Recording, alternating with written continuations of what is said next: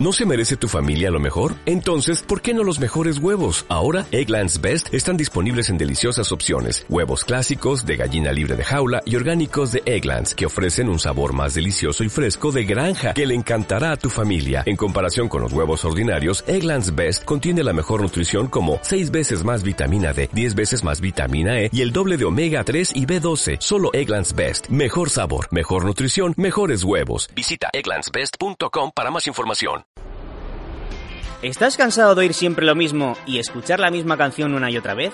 Pues te damos la bienvenida a los podcasts de Autentia Desarrollo, donde os acercamos las mejores charlas técnicas de la comunidad. DevFest Málaga 2019. Breve repaso a los cibermamporros más famosos de la historia con un montón de salseo, por Marta López. Bueno, muchas gracias, como me aplaudáis. ¿Pero qué hacéis, hombre, a estas horas de la mañana ya? A ver, eh, bueno, como os has dicho, yo me llamo Marta López, ¿vale? Trabajo actualmente en, en, en, en Innotec, en Innotec Security, pero he pasado por proyectos pues un poco de todo. He estado trabajando en banca, he estado trabajando en telco, en un par de ministerios y siempre me he dedicado a la parte del Blue Team, que no sé si sabéis bien cómo funciona todo esto. Están los del Red Team, que son los que se dedican a atacar, y estamos los del Blue Team, que somos los que nos comemos todas las hostias, ya sea las del Red Team, porque están haciendo algún tipo de ataque, algún tipo de auditoría, etcétera, etcétera, las hostias de tu jefe porque te has comido algún tipo de ataque del Red Team, o efectivamente las de los malos porque en el fondo los que estamos en la primera línea del frente pues somos nosotros siempre. y bueno, la idea de esta charla fue precisamente eh, enseñar a la gente eh, qué es lo que hacemos en, en el SOC. Por aquí tienes sitio, ¿eh? si quieres. Por aquí por allá hay sitio.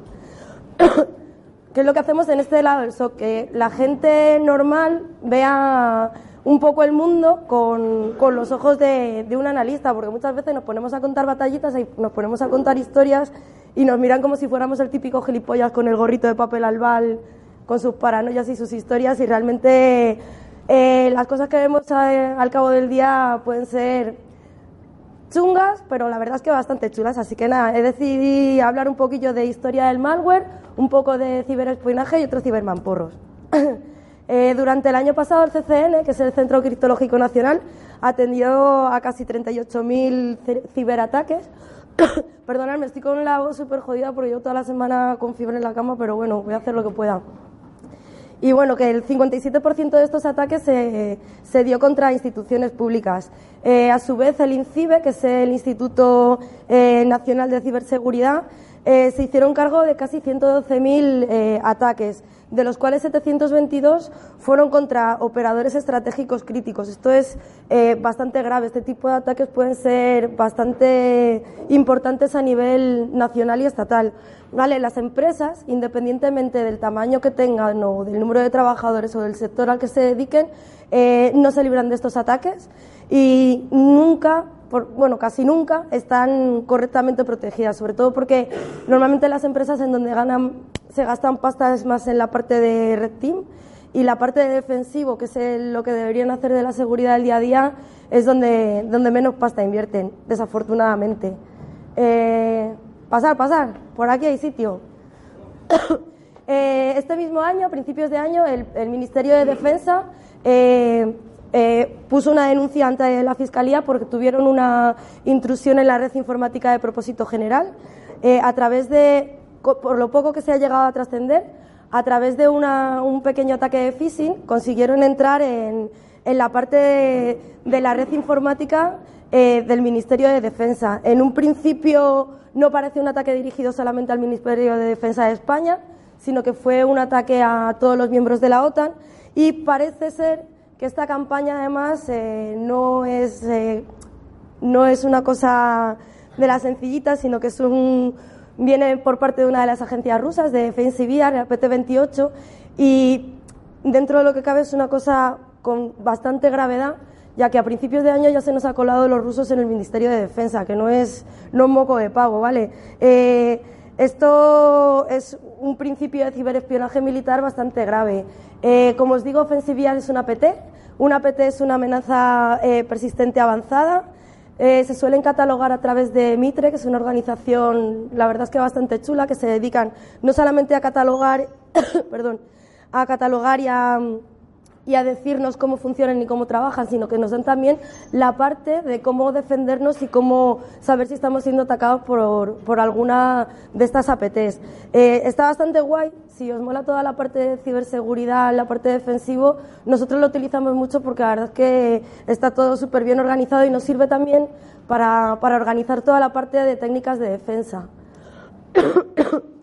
Vale, según estudios del CCN, ¿vale? Las ciberamenazas en, eh, a, lo que va de, en lo que va de año vienen especialmente de Rusia también, de Corea del Norte, de Corea del Sur, de Irán, a quien vamos a retomar dentro de un poco, por supuesto de China. China es un, es un top siempre, de la India. Incluso tenemos todavía algunas que no, no hemos llegado a saber todavía el origen y de las que estamos todavía estudiando los ataques. Eh, a día de hoy, el crimen ya no se entiende como algo sucio que hay que bajar a los bajos fondos, sino que es ya directamente un servicio. Eh, no sé si os suena el, el, spyware este que se llama Pegasus. Eh, Pegasus es un, es un spyware que se instala en, en todos los teléfonos móviles, independientemente del sistema operativo. La verdad es que funciona de una manera bastante chula y está, está desarrollado por la NSO Group, que es un grupo israelí de desarrollo de software, eh, que se están orientando sobre todo a la parte de spyware. Y, perdón, joder, perdonadme, ¿eh? que tengo la garganta súper tocada. Y como os digo, eh, Pegasus es capaz de recoger todo lo que pasa por el móvil, ya sean llamadas, ya sean fotografías hechas, localizaciones, eh, todo lo que se almacena en disco duro, etcétera, etcétera. Y está utilizado sobre todo por el, por el gobierno saudí. El gobierno saudí eh, espió a Jeff Bezos, el de Amazon. Eh, también estuvo muy, muy de la mano en la desaparición de Jamal Khashoggi, que es un, es un disidente de, Arabia Saudí que desapareció en extrañas circunstancias y que apareció además eh, torturado y desmembrado en una historia súper turbia y todo vino a través de un spyware en su móvil. Eh, también hay pruebas de que Pegasus está operando ahora mismo en 45 países. Por ahora parece que en España no ha llegado, supongo que tampoco somos tan interesantes. Y lo más interesante de, esto de, este spyware es que es capaz de atacar al teléfono simplemente conociendo su, número. No te hace falta, no te hace falta nada más. Eh, pero ¿cómo funciona? Funciona a través de un zero day, ¿vale? Una de, las, eh, de los vectores de entrada que tiene es un zero day que hay en, las llamadas de, WhatsApp, que simplemente recibiendo la llamada de teléfono, aunque no la contestes, es capaz de, instalarse en el móvil. ¿Cómo lo sabemos? Porque el 31 de octubre Will Carhart, que es uno de los ejecutivos de, WhatsApp, escribió en el Washington Post eh, eh, sobre la brecha de seguridad que os estoy comentando. Hizo un artículo bastante interesante que además es accesible en Internet y lo podéis, lo podéis leer, en el que vieron que habían tenido eh, que equipos que estaban infectados con Pegasus tenían también WhatsApp, porque es una herramienta que se utiliza bastante, y eh, vieron que hay en Estados Unidos eh, lo, detectaron en mayo y consiguieron bloquearlo. Y a pesar de todas las medidas que habían metido de, antiforense, llegaron a la, a la, conclusión de que habían sido los, eh, los israelíes estos de la NSO los que habían conseguido desarrollar este, este software tan, tan chunguete, porque la verdad es que no estamos hablando de moco de pavo. Por supuesto, los de WhatsApp se pillaron un mosqueo de la hostia, les cascaron una denuncia a los israelíes, lo que pasa, eh, amparándose en las leyes de Estados Unidos, evidentemente, porque es donde estaban operando. El problema es que, claro, las leyes estatales de antifraude y abuso de computadoras de Estados Unidos no tienen nada que ver con las de Israel, que son donde opera NSO, ya que directamente en Israel el, eh, este tipo de software no solamente es legal, sino que desde el Ministerio de Economía tienen una división que, que fomenta el desarrollo de este tipo de programas. Hay empresas bastante grandes como NSO, como Elbit o como Berin, y alguna está operando ahora mismo en España, eh, que se dedican directamente a, ya os digo, a generar todo este tipo de programas eh, independientemente del sistema operativo donde queramos, donde queramos entrar, ya no solamente para móviles, sino también para todas las plataformas. Eh, el gobierno está metiendo muchísima pasta, además, para hacer este tipo de desarrollos. Y el problema es que no solamente se está vendiendo a gobiernos, sino que se está eh, abierta la, venta de este tipo de software a, quien tenga la pasta suficiente para, para, poder comprarlo. Entre todos los que estamos aquí, ya os digo yo que poniendo bote tampoco lo vamos a comprar porque es un software bastante caro. ¿Vale? Eh, el problema que tenemos aquí es eh, que el tema de privacidad, pues os podéis imaginar, hay muchísimas organizaciones que han puesto el grito en el cielo, incluso la gente de Amnistía Internacional ha dicho que esto es una vulneración de los derechos fundamentales de, de millones de usuarios. Pero bueno, eh, la verdad es que tiene bastante tela. Pegasus es muy actual, pero ni siquiera ha conseguido entrar en el top 4 de la agencia rusa de Kaspersky, que son pues en los que me he centrado un poquillo para hablar de historia, historia del malware. Vamos a empezar con Stuxnet. Supongo que lo conocéis todos, ¿no? ¿Os suena? La historia de Stuxnet es maravillosa, ¿eh? a mí es algo que me mola mogollón. Eh, Stuxnet no solamente es una de las historias que... Yo, me acuerdo que la primera vez que escuché hablar de Stuxnet fue en el ISTI, ya tú, cuando estábamos ayudando sistemas, eh, te cuenta el profe la típica historia de los pendrives en el parking, que tiene bastante más, eh, más historia por debajo que de lo que nos explican en un primer momento. Así que vamos a contar cómo a partir de un pendrive eh, conseguimos parar una central de uranio en Irán. Para entender Stuxnet es súper importante entender el escenario geopolítico que tenía Irán en ese momento, ¿vale? En un principio, eh, a partir de 1950, se crea el programa nuclear en Irán con el beneplácito del, mundo occidental y especialmente de Estados Unidos, quien además lo estaba fomentando también económicamente, porque sí que tenían muchas alianzas con el Shah de Persia, que era la persona eh, con poder en ese momento que comenzó este programa nuclear. Lo que pasa es que luego con la revolución de 1979 eh, ya se instaura la República Islámica en, en, Irán. A Estados Unidos esto no le mola un pelo, entonces eh, empiezan ya las diferencias en cuanto a, a la... A, perdonad, joder. Empiezan ya las diferencias con, con Estados Unidos y en un principio se suspende, se suspende el programa nuclear porque la pérdida también económica de Estados Unidos pues es bastante importante. Como os digo en un principio es un programa nuclear civil, ¿vale? Eh, no está orientado a, las armas. Eh, tienen un mogollón de laboratorios de investigación, tienen una mina de uranio, tienen algún reactor nuclear y tienen bastantes instalaciones de procesamiento de uranio, o sea, desde plantas térmicas a también colectores de agua. Y digo de manera oficial porque en un principio eh, esto es lo que tienen, pero en 2002 un disidente dio a conocer a la opinión pública dos plantas eh, que, no, que no estaban eh, oficialmente eh, listadas en el Tratado de No Proliferación Nuclear al que estaba adscrito Irán. ¿vale? La primera planta era la planta de agua pasada de Arak y la segunda planta era la planta de Natanz. como estas instalaciones no estaban reconocidas, pues claro, se montó un pollo de la hostia a nivel internacional. Y sobre todo Natanz, porque supone un auténtico problema porque es demasiado pequeña. Eh, este, este, tamaño tan pequeño de la planta de Natanz eh, mm, no, está orientado a, un enfoque civil, sino que está orientado más a una parte más a una parte un poco más bélica. Eh, están, Estados Unidos desde el principio piensa que están comenzando a hacer armas allí eh, de hecho, la ONU eh, eh, comienza a meter bastantes sanciones a, Irán por esta planta.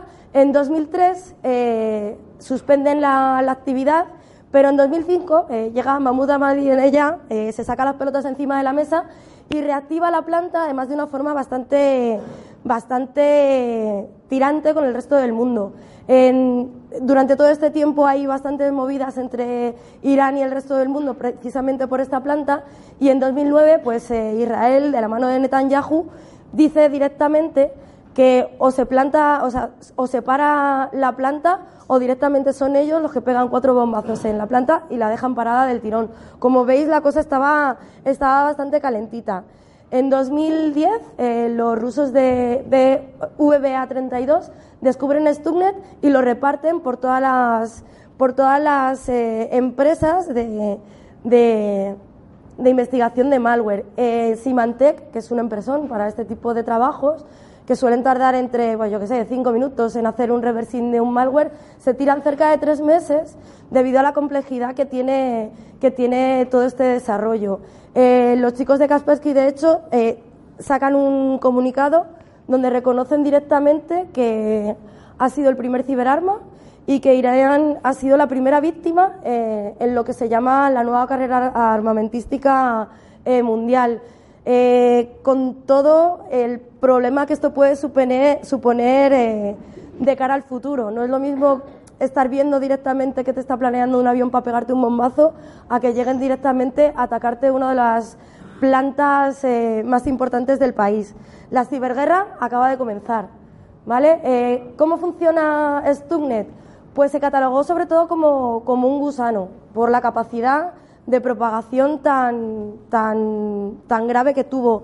Se descubre en 2010 y en ese mismo año eh, Stuxnet, eh, que afecta solamente a equipos Windows, daros cuenta de la cantidad de máquinas que había infectado eh, solamente en un año. O sea, por supuesto están casi todas en Irak, porque es el objetivo, aunque fijaros que había llegado también a, atacar a Estados Unidos, que en principio ni de coña era el objetivo. Pero bueno, en muy poco tiempo se había hecho con 90.000 máquinas, ¿vale? ¿Cómo funciona? Eh, funciona con cuatro zero days. Esto es algo que no se había utilizado nunca. Normalmente un zero day es un es un es un es muy raro de conseguir, es bastante complejo y no se suelen malgastar, por así decirlo, en un en un solo malware. Eh, esto se hace porque era un objetivo muy claro, militar, y había muchísimo dinero metido en medio. A través de los sistemas Windows que alojan los SCADA y los PLCs, eh, consigue eh, hacerse con el control total, total de todos los sistemas críticos alojados en ellos.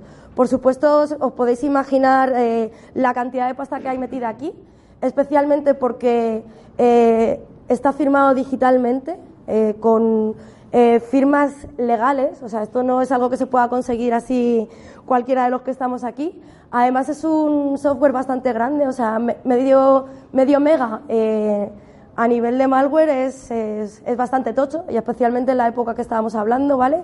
Y es una pequeña maravilla, sobre todo porque estuvo operando sin que nadie se diese cuenta de que, de que estaba ahí hasta que no completó por completo el trabajo que tenía, que tenía encargado.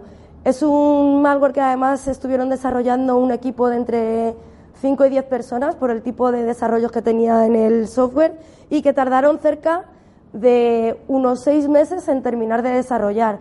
Además es importante saber que para poder realizar todo este desarrollo eh, se necesitó un acceso físico al, a las máquinas donde, donde estaban atacando pero sobre todo porque es que estaba muy, muy hecho a medida de, de la planta donde, donde, donde consiguieron reventar. Pero bueno, ¿cómo se, detectó Stuxnet?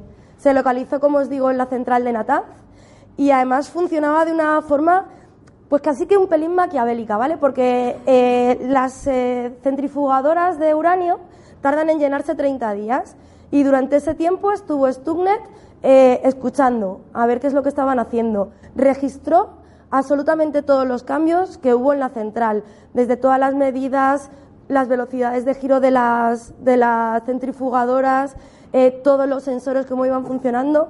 Una vez que los dejó registrados, en la siguiente llenada de centrifugadoras, lo que hizo fue alterar todas las velocidades de giro de las centrifugadoras, pero al sistema de monitorización le estaba enseñando todo lo que había recogido el mes anterior. Entonces, eh, estaba haciendo un daño físico y real a, todas las máquinas. Por supuesto, como los sistemas de, de, monitorización estaban recibiendo datos irreales, no saltaron ninguna de las alertas que deberían haber saltado. Y cuando ya los propios operarios de la, de la central se dieron cuenta de que algo chungo estaba pasando ahí, porque es que el funcionamiento ya a vista eh, no estaba siendo el correcto, cuando intentaron pulsar el botón de parada directamente no funcionó.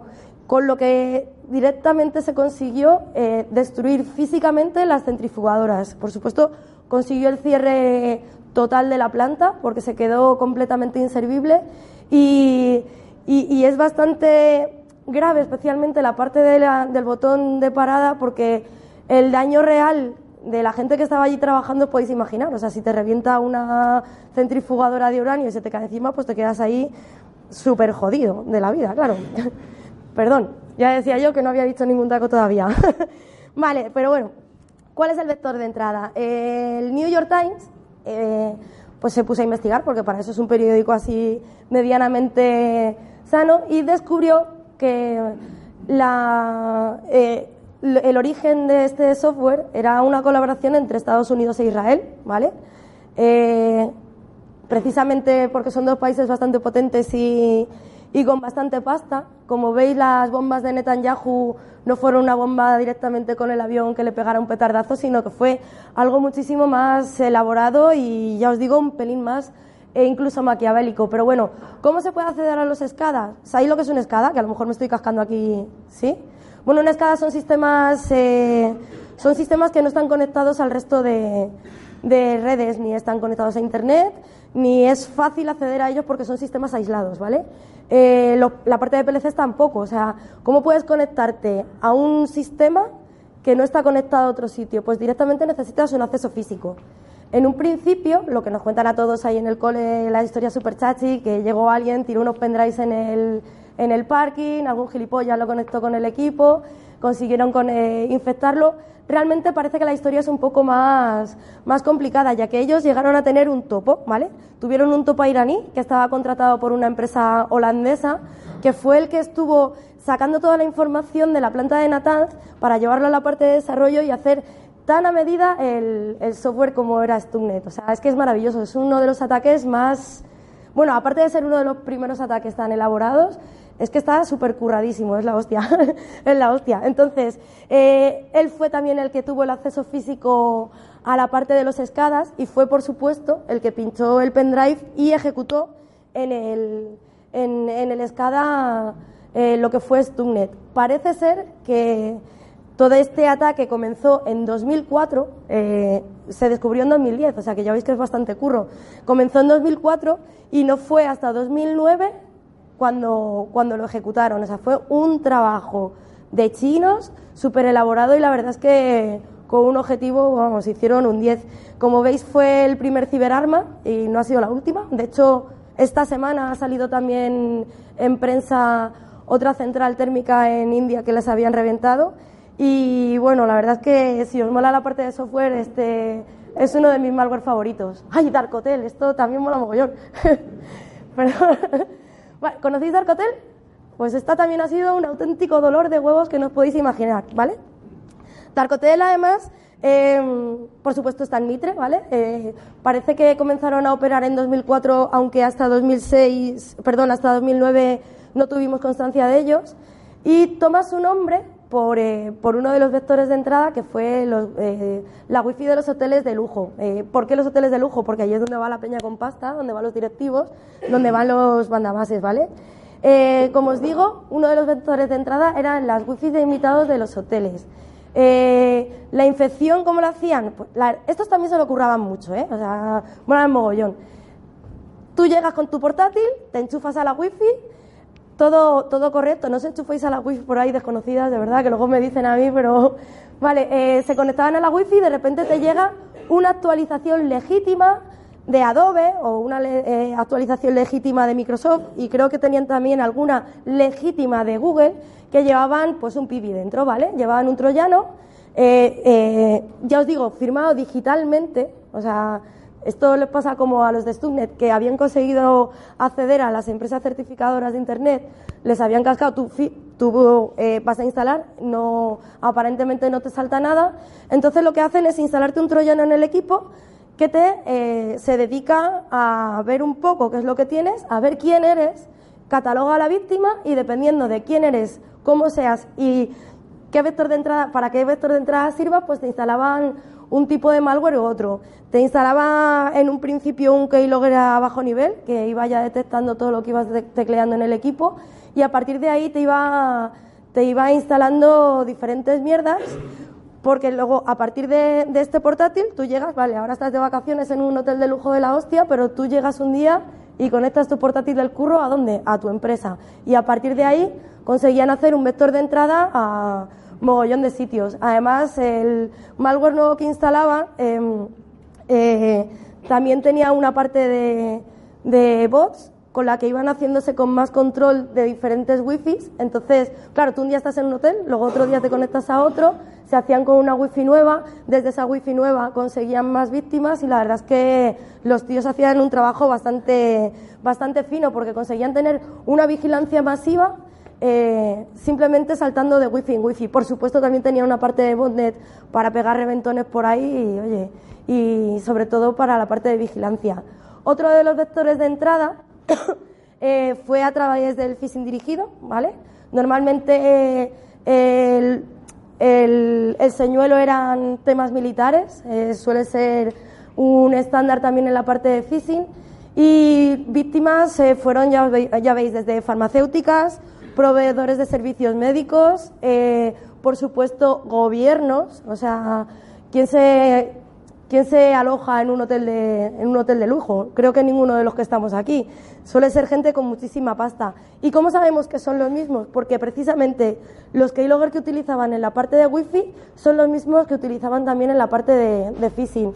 Y no solamente tenían esta parte de vector de entrada, sino que además encontramos una cosa que es absolutamente maravillosa, porque también se localiza en la parte de, redes P2P, en el torrent, en, dentro de Japón. Por supuesto, era a través de, un RAR bastante grande, que estaba, ya ves, en 900 megas, que estaba además eh, como si fuese... Luego os doy las slides, eh, si queréis. Luego las doy, no te preocupes, que os veo aquí escribiendo.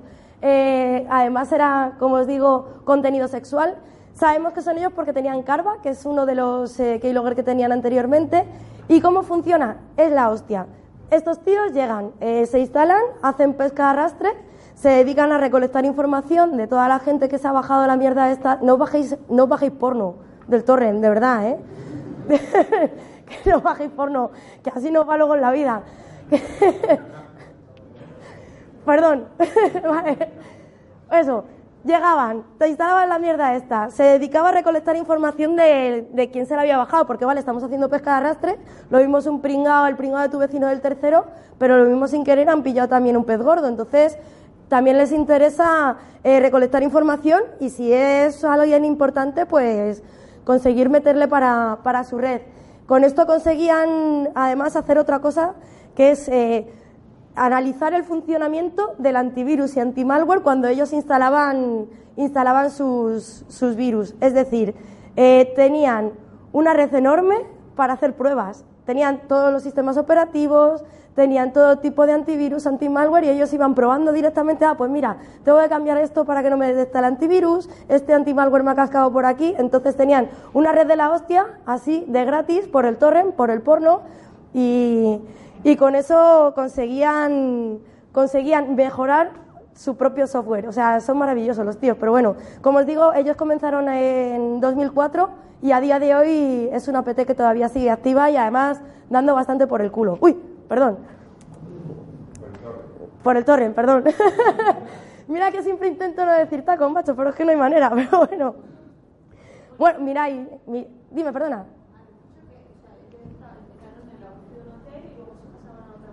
No, realmente es que tenían, eh, tenían varios puntos de entrada. Ellos conseguían eh, infectar una wifi.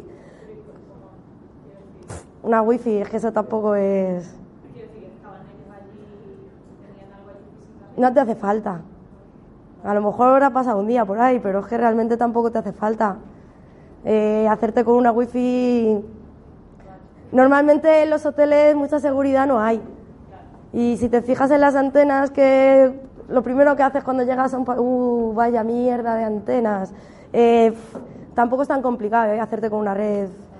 Normalmente en hoteles y sitios, además operaban también en, centros de estos de trabajo, de lujo, la seguridad no es lo suyo. en general la seguridad no es lo suyo de casi nadie. Que luego nos miran como si fuéramos unos paranoicos, pero así pasa, ¿sabes? no es, es, Yo creo que esa era la parte fácil. La parte difícil es todo el desarrollo que lleva detrás, porque además son unos tíos que trabajan súper fino. Pero bueno, mira ahí, esto sí que os suena, ¿no? Qué guapo, mira ahí, joder, esto sí que da para 100 charlas, troncos. Mira ahí creo que es, eh, bueno, no fue la primera botnet, pero creo que sí que ha sido la botnet por excelencia. O sea, eh, quien haya puesto alguna vez una honeypot y no haya pillado alguna variante de Mirai es porque la ha dejado poco tiempo, pero bueno, es, eh, es maravilloso. Fue la culpable de los primeros ataques de denegación de servicio de chorrazo más gordo. Pero bueno, os lo voy contando. Supongo que todos sabéis cómo funciona una botnet, ¿no? Más o menos. Bueno, ¿no? Vale. Pues una botnet, por definición, es un, es un conjunto de dispositivos vulnerables y vulnerados que están eh, que pertenecen, ¿vale? Que ya pertenecen a otro tío que está en un equipo o varios equipos, ¿vale? Directamente es como si fuera una marioneta o muchas marionetas, mejor dicho. Las primeras versiones de las bonded, pues tú tenías un servidor de command and control y tenías ahí muchos equipos vulnerados. ¿Qué equipos pueden ser? Pues cualquiera. La plancha que se conecta a la wifi de tu casa, plus la, yo qué sé, las cámaras de circuito cerrado de televisión. Normalmente son equipos que no tienen, los primeros no son, son equipos con muy poquita seguridad, aunque también eh, a lo mejor un portátil o cualquier historia de estas puede pertenecer a una botnet. Y la historia es, eh, el objetivo es básicamente dos, o sea, conseguir más, más zombies y hacer, pues bueno, denegaciones de servicio, eh, etcétera, etcétera. Ahora mismo, joder, los malos no los están poniendo cada vez más difíciles, los cabrones, porque tú antes tirabas un servidor de command and control y conseguías tirar a lo mejor una, una botnet así un poco jodida, pero ahora como están haciendo lo de la, los, las botnets serverless, eh, cada día nos dan bastante por el culo, porque antes tú tirabas el command and control y más o menos conseguías tener controlada controlada una botnet, pero ahora, por ejemplo, utilizan los DHT o utilizan redes torrent para la administración de los, de los bots y cada día está un poquito más complicado. La historia es esa, eh, tú tienes un equipo que se acaba de infectar, eh, a lo mejor, yo qué sé, te conectas a lo mejor a una página chunga, eh, te bajas un malware y ya perteneces a esa, a esa botnet. el objetivo de esa botnet es conseguir más máquinas, más máquinas y, por supuesto, hacer lo que el malo malísimo te diga. ¿Cuáles son los objetivos normalmente de las botnet? Pues directamente hacer ataques de denegación de servicio, eh, por supuesto conseguir más máquinas, o directamente la parte de, de, joder, de criptomonedas, ¿cómo se dice? De minado, gracias. y eh, de hecho esta parte de minado fue eh, el origen de, de Mirai, ¿vale? ¿Qué sistemas comenzaron estando afectados por Mirai? lo que os digo, el Internet de las tontunas. Eh, los routers viejunos que te pone tu ISP en casa. Eh, las típicas Smart TV, que de Smart tienen más bien poco. Impresoras, etcétera, etcétera. ¿Y cómo? Pues eh, a través de dos cosas. De una vulnerabilidad que había en el protocolo Plug and Play 3, ¿vale? Y con las putas credenciales por defecto, que nadie se acuerda nunca de cambiarlas.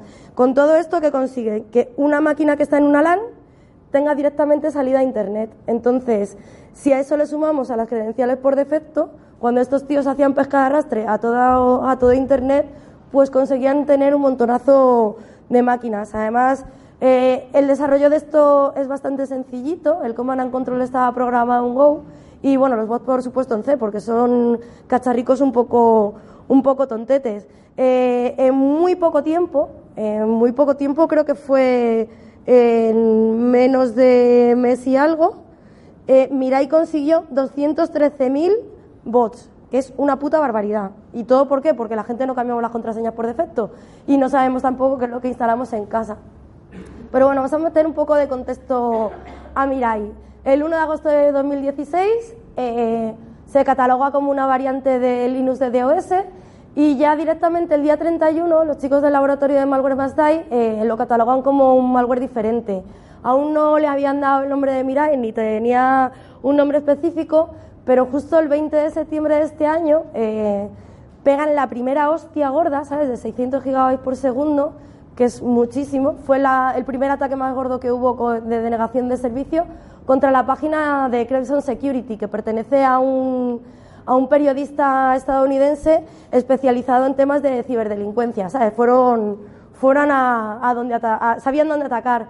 Eh, unos días después, la gente de VH reconocieron que habían recibido una opción de un terabyte por segundo. Nunca, nunca, nunca se, había, se habían realizado ataques de denegación de servicio, de DOS, perdón, tan gordos como aquellos.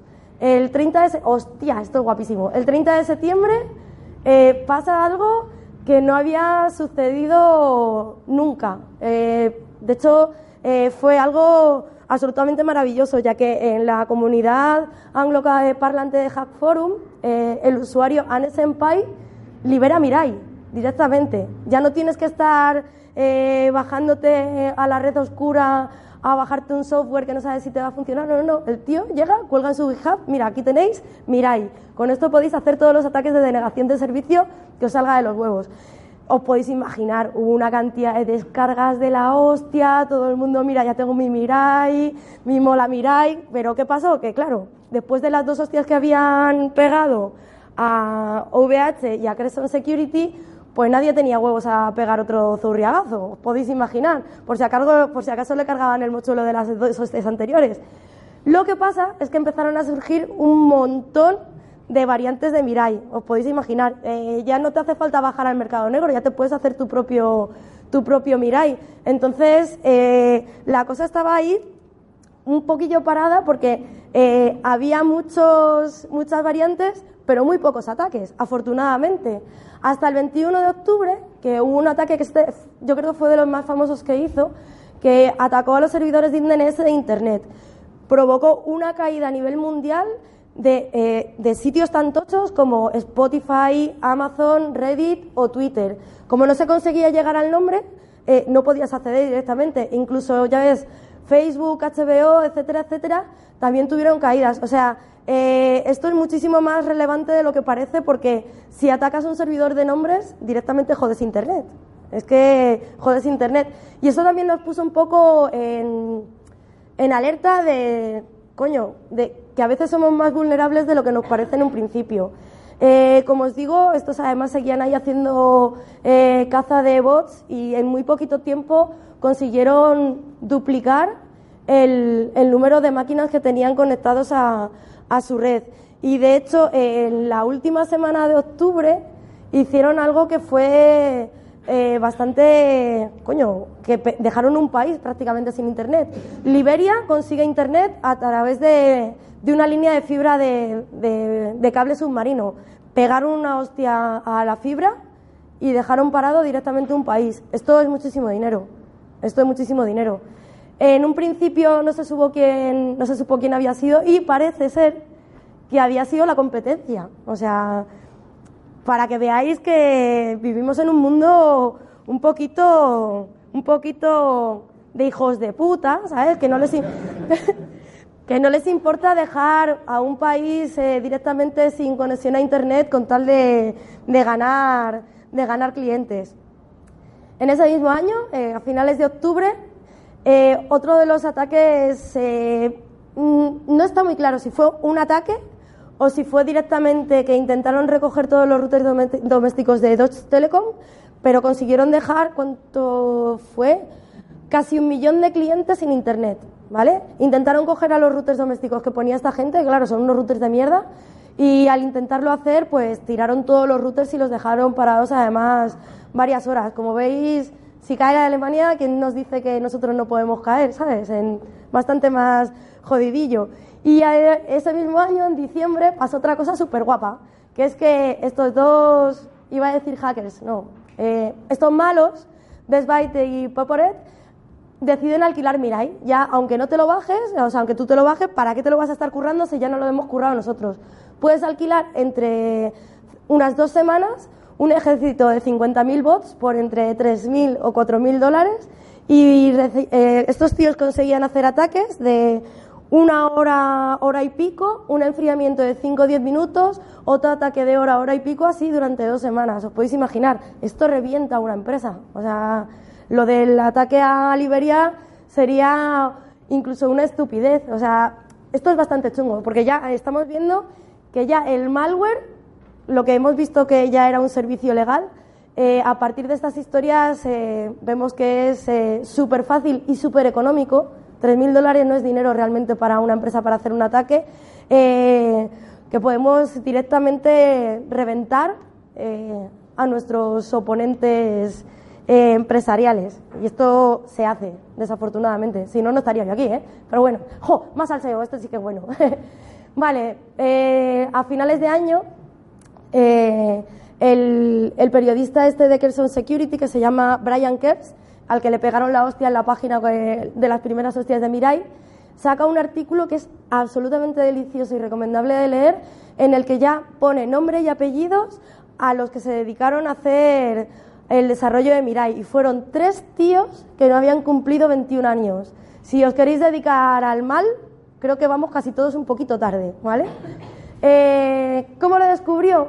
Pues algo tan estúpido como el perfil de Anne Senpai y el perfil del tío en, LinkedIn. O sea, los tíos estos caían un poco mal porque estaban empezando a vender su propia solución de, de DDoS a empresas, además de una forma un poco, un poco, no sé, un poco chunguetes. O sea, eh, sus técnicas de venta rozaban un poco la extorsión. Eran plan, o me compras la solución o yo no te digo que no te peguen una hostia y te revienten la página, ¿sabes? O sea, esta era la forma de operar que tenían. Incluso llegaron a, amenazar a gente grande como los de Minecraft. O sea, no te creas tú que andaban aquí con tonterías.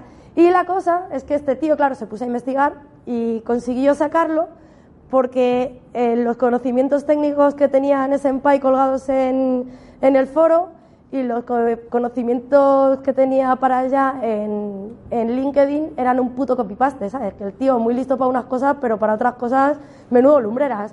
Y a través de eso, pues consiguió seguir tirando del hilo y consiguió sacar a los dos compañeros que, bueno, por supuesto, os podéis imaginar, llegó el FBI, les pegó de grilletazos. Lo que pasa es que, joder, si es que son peña de 20 años, ¿qué haces con esta gente así? Eh, ¿Cerebros destinados para el mal? Pues realmente no. Eh, hicieron lo de siempre, ¿no? Mira, oye, devuelve la pasta, pórtate bien, eh, porque además, aparte de todos los ataques de denegación de servicio, el minado que habían conseguido con todas las máquinas que tenían, se habían sacado un pastón. Entonces, ahora les tienen trabajando a sueldo del FBI, pero con la lupa gorda puesta encima, como os podéis imaginar. dime. ¿Ya? ¡Ay, la hostia! Perdón. Vale. Me, bueno, venga, va, que me queda un malware solo. ¿Cuál es? Venga, me queda un malware famoso, hostión gordo. ¿Cuál ha sido?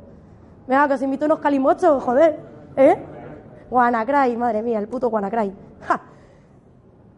Guanacray. Eh, ¿Alguien de Telefónica por aquí?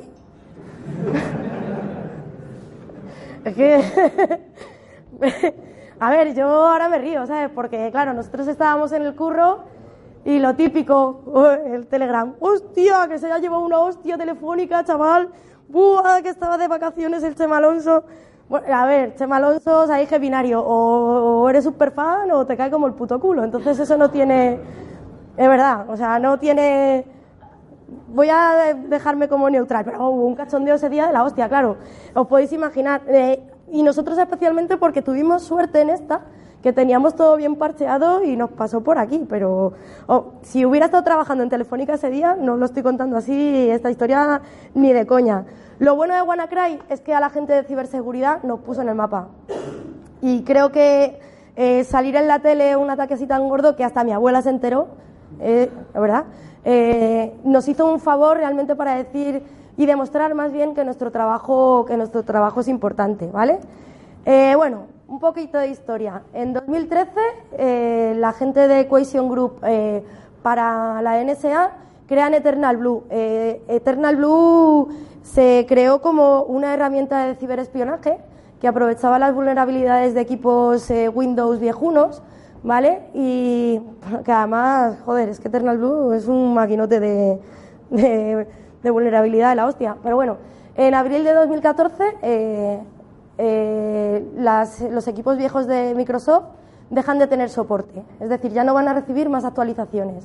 En 2016, eh, los rusos, estos son unos chungos de la hostia, los shadow brokers, se, cuelan en la NSA, o sea, esto hay en nada, y le roban Eternal Blue. Los rusos le pegan una hostia a la NSA, le roban Eternal Blue y entre agosto y octubre lo incorporan a WannaCry. ¿Vale? Ahí estamos bien. Lo que pasa es que se flipan de la hostia y se dedican a venderlo en la Deep Web por un millón de bitcoins. O sea, un pastón. Como ven que no aquello no se vende ni en las rebajas del corte inglés, pues en enero de 2017 se bajan bastante los pantalones y lo incorporan en un paquete de herramientas de hacking, eh, de hacking, perdón, y ya lo venden por el módico precio de 100 bitcoins y no un puto millón de bitcoins, que es que son una panda de flipados. Eh, claro, en esta herramienta, o sea, en este pack de herramientas ya se incluye WannaCry, aunque hay alguno más, ¿vale? En marzo de 2017, eh, Microsoft saca parches de seguridad para para, para WannaCry, pero ojo, solamente para los equipos que tienen todavía soporte. Toda la parte de 2003 Server, toda la parte de Windows XP, etcétera, etcétera, y cosas viejúnidas que todo el mundo sabe que siguen todavía en producción, no tienen, no tienen más, parches de, más parches de seguridad. En abril de 2017, Shadow Brokers también vienen aquí en plan hippie y se, y se liberan 300 megas de software hackeado. Y el 12 de mayo de 2017, bendito viernes en el trabajo, eh, llega WannaCry. Joder, es que, es que fue la hostia. O sea, los que vivimos esto en directo fue como. Lo malo es que esta mierda la vivimos en directo cada dos por tres. Me cago en la puta, ¿sabes? Eh, pero bueno, lo que pasa es que como este fue tan, tan, tan movido, pues bueno. Eh, los primeros rumores, bueno, ya os digo, estabas en el curro y estás con el móvil ahí, pipipi, uh, que le han dado una hostia telefónica, uh, madre mía, pobrecillos, madre mía, no sé qué, jiji, jaja. Empezamos con el cachondeo, que si paranoia total, porque están mandando a gente para casa, o sea, que manden a gente para casa no es algo eh, que se pueda tomar así a la ligera. Eh, claro, Chema Alonso ya empieza con el Twitter, el hombre, porque además le pillaron de vacaciones al pobre chaval, es que menuda putada. Le pillaron de vacaciones, el tío conectándose, de repente, eh, a través de la intranet y de los correos, empieza a llegar una circular joder, es que no se ve. Pero es que estaba tan mal hecha que la habían puesto del 13 de marzo, ¿sabes? Y estábamos hablando del 12 de mayo, que ni siquiera habían sacado tan, eh, con tanto pánico la circular que, que, directamente incluso estaba mal metida la fecha. Eh, claro, eh, en ese momento, entre coñas y troleos, empezamos a ver que esto no solamente era un ataque dirigido a Telefónica, sino que estaba ocurriendo a nivel mundial.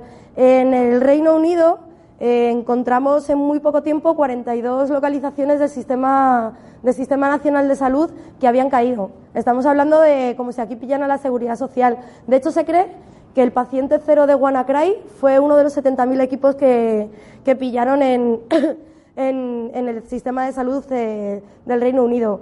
Eh, pillaron ya no solamente equipos normales, sino pillaron escáneres, pillaron equipos de, de laboratorio, pillaron eh, equipamiento de resonancias magnéticas, eh, equipamiento de quirófanos. O sea, estamos hablando de que esto pone en peligro la salud de las personas. O sea, que es que esto puede desembocar en la muerte de alguien. Ya no es una típica gilipollez de ay que les han pillado los del gorro, no, esto la cosa se ponía seria. En ese momento también eh, vemos que FedEx saca otra circular para decir que también les habían pillado y que la hostia estaba siendo gorda. Nissan y Renault paran plantas. Eso es muchísimo dinero para una planta de, de, de, bueno, una planta. Aparte de eso, Taiwán les pegan una hostia. Todo el mundo que pensaba que eran los rusos, resulta que al Banco Central de Rusia también les habían pegado una hostia. Y nosotros en el trabajo os podéis imaginar que nos estábamos cagando por las patas para abajo porque era un puto viernes y nadie quería trabajar el fin de semana. Más que nada, ¿sabes? Como os podéis imaginar. En muy poco tiempo eh, WannaCry está, muy poco tiempo en ese día, vaya, eh, consigue estar en, en 74 países y en 45.000 equipos. Y en un año eran 150 los países afectados y 300.000 las máquinas. Os podéis imaginar. La verdad es que la hostia, la parte de gusano de WannaCry funciona, funciona demasiado bien. Viendo lo que ha salido, pues Microsoft hace algo que no suele hacer y es que saca parches para las máquinas que tenían ya eh, fuera de servicio y en el End of Life, perdón, y además saca una guía eh, bastante guapa para, para contener eh, WannaCry. Eh, muchas empresas se caen en evidencia por la falta de política de parcheos, porque es una vergüenza empresas grandes hayan caído en este tipo de historias por, por la falta de parcheos. Co- co- Coño, que es que eso es algo que se podía haber evitado de una manera bastante fácil. Pero bueno, eh, además lo guay de Microsoft es que consiguió sacar también las contenciones a través de Windows Defender y de las actualizaciones. O sea que bueno, eh, podías eh, intentar evitarlo de una manera más rápida. Me queda nada, nada, ya termino, ya termino. voy, voy. Vale, eh, WannaCry tiene una parte de gusano, igual que Stuxnet, que funciona con, a través del protocolo SMB. Y no me voy a enrollar aquí mucho porque estoy ya fuera de tiempo. Y en la parte de redes eh, LAN también funciona eh, por el puerto 445 con el, con, con el payload de doble pulsar, ¿vale? Eh, los ficheros se cifran en AES 128. Hoy sí que me había traído las carteras para verlas, pero no vamos a tener tiempo. O sea que bueno, en muy poco tiempo consiguieron sacar muchísima pasta. Y, eh, pero no el millón de euros que pedían, de, bitcoins que pedían en un principio. Y a pesar de que no sabemos todavía quién ha sido el que consiguió hacer el ataque, eh, parece que está orientado en la parte de Corea del Norte. Este tío, que tiene cara de majete, también estaba de vacaciones cuando pasó todo lo de WannaCry y es Michael Hutchins, el de eh, Malware Hunter, y consiguió eh, parar WannaCry, o por lo menos las primeras versiones de WannaCry. ¿Cómo? Este tío se dedica a hacer eh, reversing. Entonces él cogió una muestra, se puso a verla y vio que el malware hacía una petición a unos DNS ahí rarunidos, como que son esos de ahí, y que si, el, si no contestaban, pues cifraba la máquina. Entonces, ¿qué hizo? Pues compró eh, por 10 pavos, creo que fue, 10 dólares, los tres dominios. Entonces, cuando eh, WannaCry llamaba a los dominios, si tenía respuesta, no cifraba. Esto parece ser que era una prueba de concepto. Entonces, en un principio logró la contención de, de WannaCry. ¿Qué pasó? Que se puso también bajo el ojo del FBI. Y este también, que es un chaval que no había cumplido los 23 años cuando consiguió parar WannaCry, antes de venirse al lado de los buenos, pues el tío había estado haciendo eh, de las suyas con un troyano bancario que se llamaba Cronos, que se había sacado un montón de pasta. Y claro, como el FBI ya le había tenido, le había echado el ojo con todo esto de WannaCry, pues eh, de hecho este año ha estado todavía con telas de juicios y, y jodidillo. Lo que pasa es que, bueno, gracias a lo de WannaCry parece que se ha librado, pero que veáis que muchas veces la línea entre el bien y el mal en la parte de ciber es un poco, digamos, fina, ¿vale? digamos, fina. Pero bueno, eh, ¿cómo detectamos en un SOC, eh, esto me lo voy a saltar, cómo detectamos en un SOC que tenemos WannaCry? Porque todavía, a día de hoy, seguimos teniendo WannaCry. Es un puto dolor de huevos. Eh, de hecho, la slide anterior eh, demostraba que en los, primeros, en los semestrales de principio de año de Kaspersky el primer criptor sigue siendo WannaCry. Así que bueno, por supuesto los detectamos eh, las peticiones DNS hacia los kill switch. Si hay alguna máquina que está eh, haciendo peticiones de DNS a esos kill switch, tiene WannaCry. ¿Cómo detectamos un malware con el antivirus? Pues con el hash, ¿vale? Los hashes eh, de las diferentes versiones también son importantes para nosotros. Y por supuesto, si hay una máquina que está haciendo barridos continuos SMB, eh, seguramente eh, está infectada por este malware o por alguno, por alguno similar. De hecho, para que os hagáis una idea, tengo máquinas que ya sabemos que están ahí infectadas y que no se las puede tocar, pequeño museo de la cibermierda. Eh, tenemos que sacar directamente los logs del puerto 445 a otro fichero de log porque nos revienta, nos revienta los logs de los 100, pero bueno. Y con esto yo creo que he terminado. Perdonar por haberme pasado de tiempo y no sé si tenemos tiempo para alguna pregunta. Bueno, pues venga. Du- ¿Dudas? Bueno, le- la bibliografía, si la queréis, lo que más me mola de mis charlas son las bibliografías, o sea que si las queréis me escribís y yo os mando, que me parece guay compartir este tipo de cosas. Y los GIFs si queréis alguno también. ¿Nada? Venga.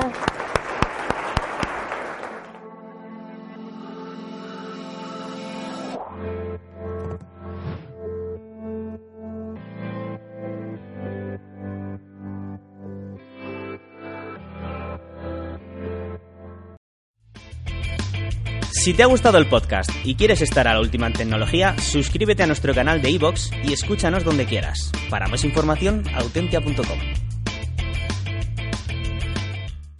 As a new Western Union customer, you can enjoy a $0 transfer fee on your first international online money transfer. Send money to your family and friends back home the fast, easy, and reliable way. Visit westernunion.com or download our app today to get started, and your first transfer fee is on us. FX gains apply, not available for credit cards and transfers to Cuba. Services offered by Western Union Financial Services Inc. and MLS 906983 or Western Union International Services LLC and MLS 906985.